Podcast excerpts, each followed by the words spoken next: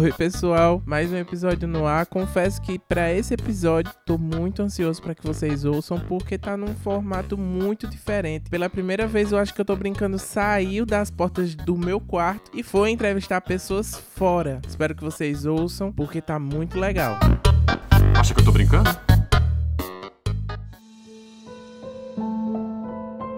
Vamos começar o episódio de hoje com a história que chamou a atenção de muitas famílias paraibanas e principalmente da mídia local, que não poupou esforços para acompanhar o caso da menina de 3 anos que foi atropelada por um carro em alta velocidade na cidade de Santa Rita, região metropolitana de João Pessoa. No vídeo da câmera de segurança divulgado nas redes sociais, podemos ver a criança e o pai que estavam próximos a uma motocicleta sendo arremessados para o outro lado da rua. Em entrevista à TV Tambaú, a avó da criança que estava na hora do ocorrido contou como tudo ocorreu. Ela conversou com o repórter Flávio Fernandes. Vamos ouvir. Eu tava no momento que ele veio buscar ela, que ele deixou ela. Ele e seu filho? É meu filho, veio buscar ela. Aí no que ele veio buscar ela, a gente ficou conversando um pouquinho, falando sobre ela mesmo. Aí ele conversando, ela desceu, o batente ali, ficou bem pertinho do lado dele. Na moto? Na moto, ele do lado dela, em pé, e ela também, e a moto estacionada. Aí quando ele subiu aquela, aquele batente ali, saiu o quê? Já saiu rebocando a moto e minha neta, quando eu procurei minha neta, que eu disse, meu Deus, Maria!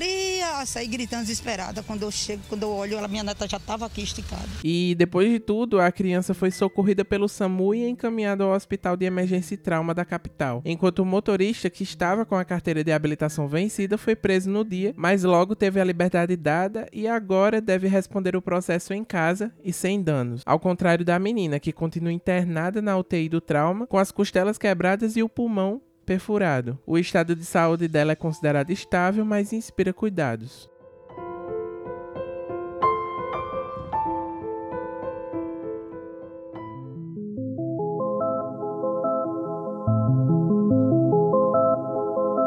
Mudando de assunto, você sabia que a Cagepa está realizando durante o mês de novembro a segunda edição da campanha Fique em Dia com a Cagepa? Pois é, até o dia 30 desse mês a empresa está aberta a ofertar descontos de até 100% em multas e juros por atraso e parcelamento de 60 meses com descontos progressivos para os clientes. É sobre isso que vou conversar agora com o diretor comercial da Companhia de Água e Esgotos da Paraíba, Isaac Veras. Isaac, seja muito bem-vindo. Obrigado, meu amigo. A satisfação é toda minha. Estou à disposição para responder o que você desejar. Isaac, vamos começar com uma pergunta bem básica. Por que a Cagepa decidiu fazer essa campanha? Então, Lucas, a Cagepa, percebendo aí a nossos clientes, inclusive com dificuldade em realizar suas negociações de débito ou ainda com nome negativado, viemos com uma proposta, assim como fizemos no final do ano de 2020 e lançamos aí a segunda edição da campanha Fica em Dia com a Cagepa para oportunizar que os nossos clientes possam ter condições diferenciadas agora nesse final do ano para poder liquidar seus débitos. Como funciona o processo de renegociação dessas contas? Então, Lucas, a campanha Fique em Dia com a Cagepa, ela tem duas vertentes, que é oferecer desconto para os clientes acertarem suas dívidas e também parcelamento em prazos diferenciados. Atualmente, pelas regras da campanha, aquele cliente, por exemplo, que queira negociar seu débito, ele pode ter até 100% de desconto em multas e juros por atraso. Então, se o cliente quer pagar à vista seu débito, ele vai pagar somente o consumo de água ou de serviço de esgoto que ele teve. Ele não vai pagar qualquer acréscimo por atraso de multas e juros. Por outro lado, se o cliente desejar parcelar, a gente pode parcelar os débitos em até 60 meses. São parcelamentos, inclusive, que contam também com descontos progressivos. Se o cliente quiser parcelar hoje, dentro das regras da campanha de negociação, um débito em até 12 meses, ele pode ter aí 70% de desconto nas multas e juros por atraso. À medida em que vai aumentando a quantidade de parcelas, o desconto vai diminuindo um pouco. Sobre valores, existe algum teto ou piso para eu, enquanto consumidor, pagar minha conta, por exemplo? Tenho uma conta de mil reais e não posso negociar porque passou do valor estipulado. É possível afirmar que existe isso nesse processo? Não existe um, um piso nem um teto, Lucas. A gente tem regras colocadas para o valor da parcela. O cliente, por exemplo, que se ele tiver água e esgoto da Cagepa, ele paga aí em torno de R$ 11,62 na conta de água. O que limita o parcelamento para ele é o valor da parcela. Ele não pode ter uma parcela menor do que R$ 11,62. De igual modo, aquele cliente residencial que paga R$ reais e alguns centavos pela conta de água, ele pode parcelar também e vai ter como limitador o valor exatamente de R$ reais para o valor da parcela. Então, ele não tem limite de valor mínimo e máximo para parcelar. O que ele tem limitação é no valor da parcela. Ele não pode ficar com a parcela menor do que a taxa mínima que ele pagaria para a Cagepa. Ele pode ter 10 contas, 12 contas em atraso e também pode parcelar. E como fazer para chegar até a Cagepa e renegociar essas contas? Quais são os lugares, contatos? A Cagepa dispõe aí de uma série de meios de contato. Nós temos, por exemplo, o nosso call center, que é através do número 115. Ele pode ligar, inclusive, pelo celular, não tem custo para ele. O cliente pode fazer contato conosco por meio do nosso WhatsApp, que é o número 981984495.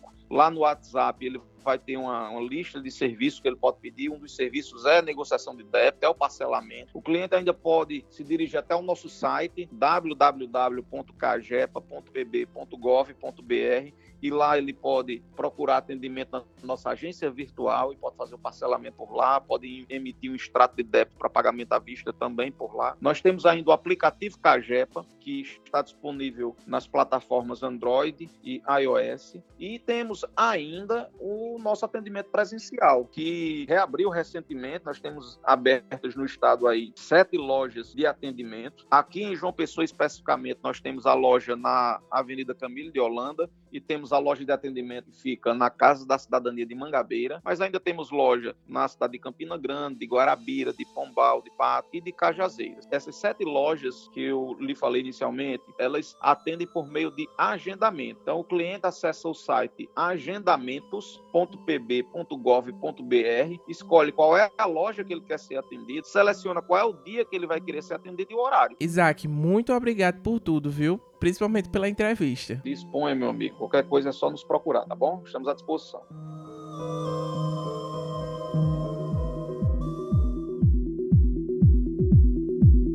E foi inaugurado no dia 4 desse mês o Museu da Cidade de João Pessoa, que fica localizado no prédio onde morou o então presidente da República, que tem por nome o mesmo da capital paraibana. O casarão fica na Praça da Independência, centro da cidade foi sobre essa nova atração histórica e tudo que ela pode proporcionar a João Pessoa, que conversei lá mesmo com o coordenador do museu, o artista plástico Diógenes Chaves. Foi uma conversa muito ilustrativa, muito boa também. Escuta aí o que a gente conversou. Há muitas controvérsias, né? muitas histórias assim que dizem João Pessoa morou aqui de fato, mas o fato é o seguinte, é que ele residiu aqui, ele trabalhou aqui, ele usou esse prédio. Há muitas e muitas fotos dele com autoridades, com visitas, com deputados, pessoal, é, principalmente enquanto autoridades nos jardins. No jardim e se diz assim, as legendas da época diz assim: João Pessoa recebe eh, na sua residência. Há provas que ele nunca comprou isso aqui, até porque ele morreu.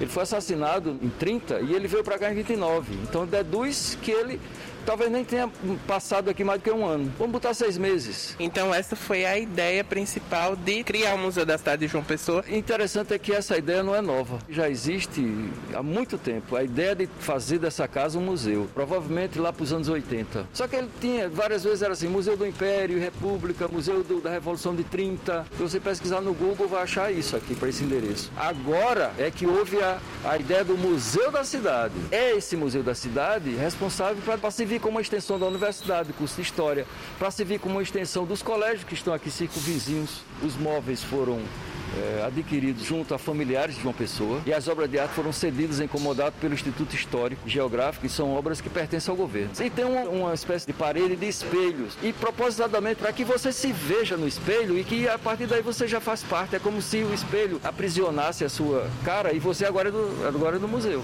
Claro que simbolicamente. Agora tem uma outra pergunta. Eu vi que o museu ele vai ter algumas exposições temporárias e exposições fixas. Como é que funciona? Por exemplo, eu enquanto artista artista independente daqui de João Pessoa, eu posso expor a minha arte aqui no museu ou não? Não, o, é, primeiro que o seguinte, sim, mas há uma série de critérios e de editais, porque a ideia de um museu com exposições temporárias é a forma da gente dizer que o museu está dinâmico. Daí esse apelo temporário. Mas evidentemente que tem as regras. Por exemplo, tem que falar da cidade. Me tira uma outra dúvida que eu também tenho. Aqui é free pet. Eu, enquanto dono de pet, posso visitar o museu sim. também com ele? A, essa questão ainda está sendo resolvida pelo, por, de, por alguns detalhes. A gente quer ser, inclusive, em tudo. A primeira questão, por uma exigência, não é só porque a gente quer. Um museu hoje, ele não pode ser um museu antigo. De que forma esse museu de João Pessoa, ele se destaca dentre os demais que existem no Brasil inteiro? Bom, a gente tem uma coisa chamada tecnologia e uma coisa chamada nuvem. Significa que a gente não precisa ter mais um acervo, você pode botar tudo na nuvem. É futurista isso?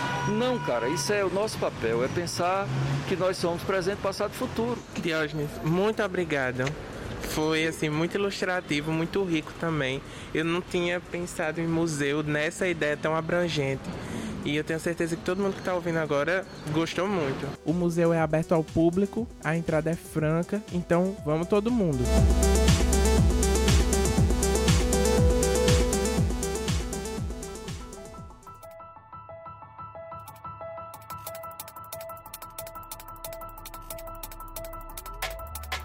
E como o Enem tá chegando, tenho aqui uma dica de tema atual para você que vai fazer a prova este ano. Vamos pensar agora sobre o âmbito econômico, partindo da suposição de uma nova greve dos caminhoneiros no Brasil de hoje, que foi um dos maiores rumores que saiu essa semana na mídia. Essa possível nova greve estava sendo organizada pela categoria que alega falta de trabalho e mais preços absurdos de combustíveis, principalmente o diesel, que é o mais utilizado pela categoria. Mas todo o planejamento foi barrado pela Justiça Federal que, além de impedir o bloqueio das rodovias, ameaçaram aplicar multas àqueles que descumprirem as normas. Bem, entendendo tudo isso, eis a pergunta: e se acontecer uma nova greve? É sobre isso que converso agora com o economista Cássio Bezarria. Cássio, seja muito bem-vindo e já deixo uma pergunta: como vai ficar a situação econômica do país e do estado da Paraíba caso isso aconteça? Perfeito, Lucas. Obrigado pelo convite. Inicialmente, a gente deseja que isso não volte a acontecer, né? Mas caso isso voltar a acontecer, acontecer, o principal impacto é justamente na circulação de mercadorias. É sempre bom ressaltar que o Brasil ainda é fortemente dependente do transporte terrestre e qualquer restrição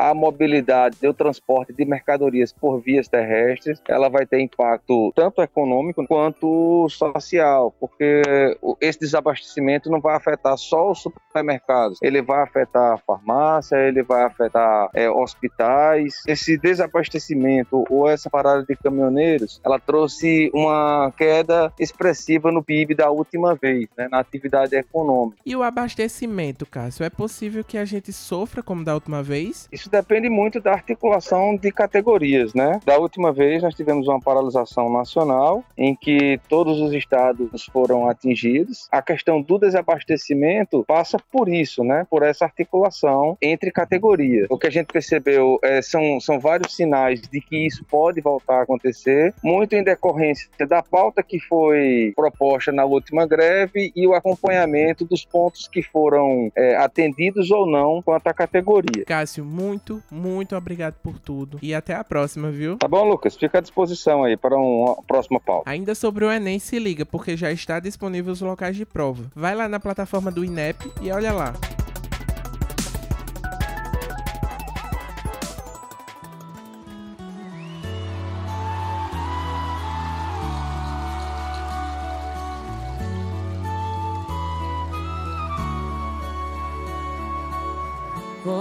E é isso, pessoal. Me despeço de vocês. Espero que tenham gostado. Esse é um episódio que tem áudios da TV Tambaú, a edição de Davi Dantas. Não esquece, me segue nas redes sociais, LucasRB. Acho que tô brincando também no Instagram e no Twitter. E vamos terminar o episódio de hoje com uma homenagem, na verdade, uma singela homenagem a uma das cantoras que tem um, um amor imenso, que nos deixou hoje, no dia 5 de 11 de 2021, às 5 da tarde, por conta de uma. Por conta de um acidente trágico. E vamos encerrar com uma das músicas que eu mais gosto dela. Ela tinha 26 anos, uma coletânea de sucessos e um bebezinho.